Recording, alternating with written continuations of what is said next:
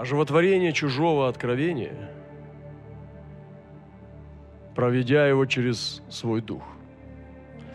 Некоторые э, ну, бросаются в крайности, и они считают, что я буду двигаться только своим откровением. Они считают, что это унижает, умоляет их, когда они берут чужое откровение. Это неправильно. Откровение не может быть чужим, оно Божие. Если оно действительно откровение, автор один, Святой Дух. Он дал это откровение, и поэтому через кого неважно. Часто я, наоборот, не говорю человеку, как эта книжка называется, или же кто и автор. Вы знаете, вы замечаете. Я, допустим, даже говорю о тех, кого вы догадываетесь, о ком я говорю, но я не говорю его имя, чтобы народ не подсаживался на имя. Мне не важно.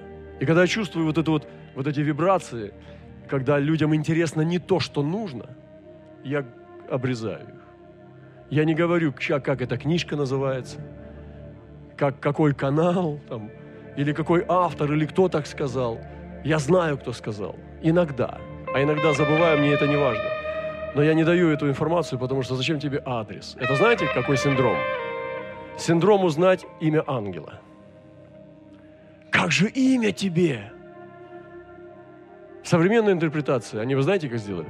Можно селфи сделать? Это ну, синдром селфи. Как же имя тебе? Так все классно было. И раз, и вот все-таки его вот, ну, притащить. Девушки бы думали, можно ли замуж? Ты бы взял меня?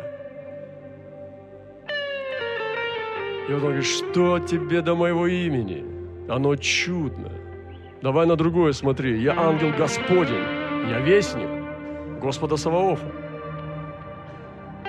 Перестань поклоняться мне. Он поднимает пророка, апостола и снова переводит на Бога. И вот это оживотворение чужого откровения, неважно, если это было истинное откровение, и ты знаешь, что Бог сказал, тебе не надо унижаться или чувствовать себя как бы второсортным, что оно не от тебя прошло. И когда я вижу вот эту битву за первенство, за откровение, как мне помню, рассказывала, я помню, одна сестра у нас, она несет пророческое служение, она пророк. Она у нас была. Она сказала, у вас апостольский город. Говорит, некоторые люди, когда я приезжаю в города, они хотят, чтобы я им пророчествовал, что они апостольский город у них. Но, говорит, у них не апостольский город. И говорит, как только сошла я в аэропорту, поставила ноги на эту землю, я поняла, что я пришла на землю апостольской благодати. Я, мы говорили, я рассказывал ей видение, где-то мы были в Питере или в Москве, у нас было служение прекрасное, мы кушали. Я рассказал ей, какие были открытые откровения нам. И она удивилась, сказала, это что, Бог вам здесь показывал? Я говорю, да. И она говорит, вот это чисто. Я говорю, ты знаешь, мы не ездим на пророческие конференции в Америку. У нас есть откровение, источник. Может быть, он течет не так бурно. Может быть, нету золотых, э, ну, как бы, каналов.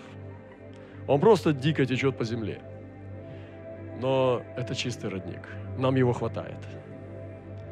И она сказала, как это чисто, как это красиво. Как вы делаете правильно, что не ездите на эти конференции. У нее вырвалось. Потому что я, я думаю, что она завсегда-то там. Я сказал, почему? Она сказала, потому что у нас конкуренция. Мы сражаемся за пророчество. Мы сражаемся за то, чтобы быть точнее. Кто точнее, откуда и что. Ну и, конечно, там, конечно, я думаю, что подворовывают друг у друга тоже, чье, где, как и так далее. Ну, вы понимаете. Даже если вы не пророк, все равно вы должны понимать. Я очень ясно изъясняю. Подворовывать – это значит подворовывать. Ну, типа, ты слышал это, ты взял, за, за, замулевал и выдаешь за свое. Хотя бы кусочек. Рика, ты должна знать, что это вот тьма тьмущая в интернете. Или ты не знаешь? Но я надеюсь, что ты знаешь. Или тогда вообще на чем нам разговаривать? Ты должна слышать, что то там, то там, ну, потому что ты по-английски слышишь все эти вещи. То там, то там, то там перекликается, и как бы И выдается это все, я вижу это в духе. Я прямо вот только глаза закрываю, это вижу, как передвигается, как в шахматной доске, как шашки под давки. Господи, сколько работы. Поэтому не бойтесь оживотворять чужое откровение. Когда ты проводишь его через дух, и оно действительно чистое, давайте к чистому вернемся. Ты проводишь его через свой дух. Поэтому даже в библейских школах мы учим вот так. И сейчас вам поделюсь вам секретом. Даже там, за, за полем братства, вам тоже будет это полезно.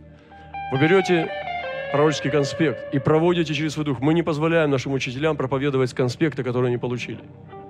Они должны его пропустить через свой дух и записать его, даже если он подробный, своей рукой новый конспект. Потому что они уже дают свой пульс, дают свой шаг, дают свой цвет, дают свой запах. И проводя даже очень подробный конспект через свой дух, они пишут его как свой. И чужое откровение становится твоим. Апостол Павел сказал такие слова в 1 Фессалоникийцам. «Приветствуйте всех братьям лавзанием святым. Заклинаю вас Господом прочитать это послание всем святым братьям. Благодать Господа нашего Иисуса Христа с вами. Аминь». В другом месте он говорит, это прочитайте там, а это там. То есть это было откровение, но он дает его как волю Божию, как Слово Божие, и говорит, живите этим откровением, которое мне Бог дал.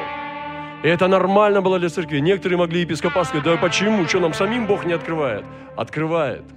Но это больше. И поэтому это очень важно, чтобы мы оживотворяли чужое откровение через свой дух, проводили его таким образом. Павел и Варнава несли решение апостольского совета по всем церквам и радовались. И Павлу не было зазорно принять откровение апостолов – когда они решали, что делать с язычниками, и нести это как волю Божью. И хотя он сам был апостол, но он радовался, он не болел этими болезнями, что это не мое откровение. Поэтому здесь есть две крайности. И мы будем, мы избежим их.